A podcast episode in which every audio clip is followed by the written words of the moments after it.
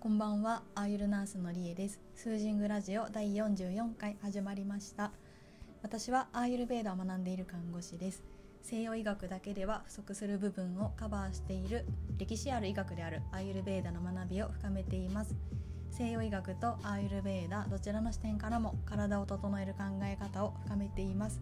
この配信はポッドキャストスタンド FM でお聞きいただけます。質問やメッセージ等はインスタグラムのダイレクトメールかスタンド FM のレター機能で募集しています。私の勉強にもなるので質問を送っていただけると嬉しいです。皆さんいかがお過ごしですか？今日は遅い時間に収録しているんですけど、えっと、先ほどですね私の尊敬している統合医療のクリニックの森島先生がインスタライブをしてたんですよね。そこで、まあ、いろんな医学の話をしてたんですけどアイルベーダに関してもお話しされていて、えっと、とっても勉強になりました。でちょっと収録したくて撮ってるんですけど皆様統合医療ってご存知ですか？西洋医学と東洋医学と、まあ、その他のさまざまな治療法を併用する治療医療のことですね。統合医療の考え方は少しずつ広まっていてこれは本当に素晴らしいなと思ってます。私はアーユルベーダに焦点を絞って勉強してるんですけど私のプロフィールにあるようにこの数年前この総合病院を辞めた時に世の中のさまざまな医療を調べている時に統合医療っていう言葉を知ったんですよね。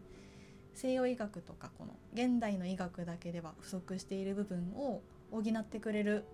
医療の分野だってすごく思ったんですよ。伝統医学も組み合わせている中に最新の技術とかもやっぱり入ってるんですよね。今日の森島先生の話で出てきましたけどあの波動医学ですねバイオレゾナンスとかあの体の周波数とかから不調が分かったりとか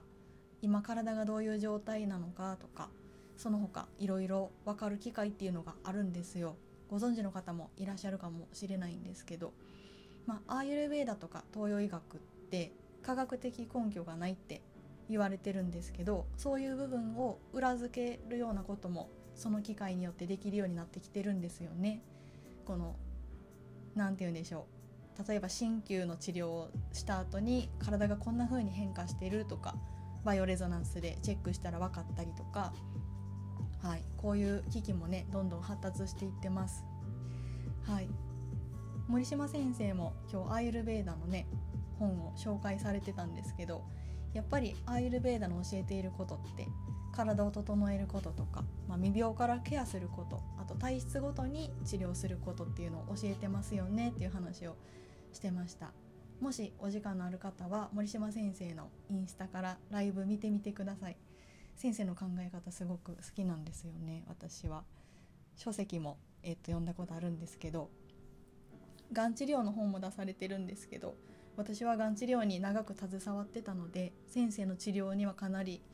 その本をね読んで納得した記憶もあります。はい、あとこうライブの中でですねヒポクラテスの言葉を紹介していて人は自然から遠ざかると病気になるという言葉ですね。まあ、結局ここだなって思いました。まあ、アーユルベーダもそうだしそう教えてるしそうこの言葉のまんまだなって思いました。アイルベーダーとか、まあ、クレイとかアロマとか他の自然療法が心地いいっていうのはまあこういうことですよね。やっぱり自然に近いものを取り入れてる方が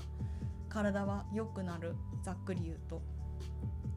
まあ、私が離島で暮らし暮らし続けてるのもここにあるなと思ってます。体に合ってるからですね、まあ、移住生活を始めてからすごく生きやすくなったのはこういう環境のことも大きいと思ってます。はい、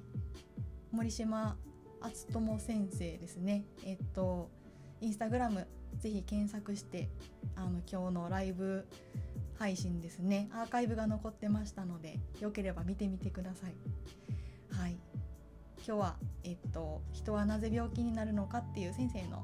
ライブのタイトルから取ったんですけど統合医療についてのお話をしました。最後まで聞いていただいてありがとうございました。りえでした。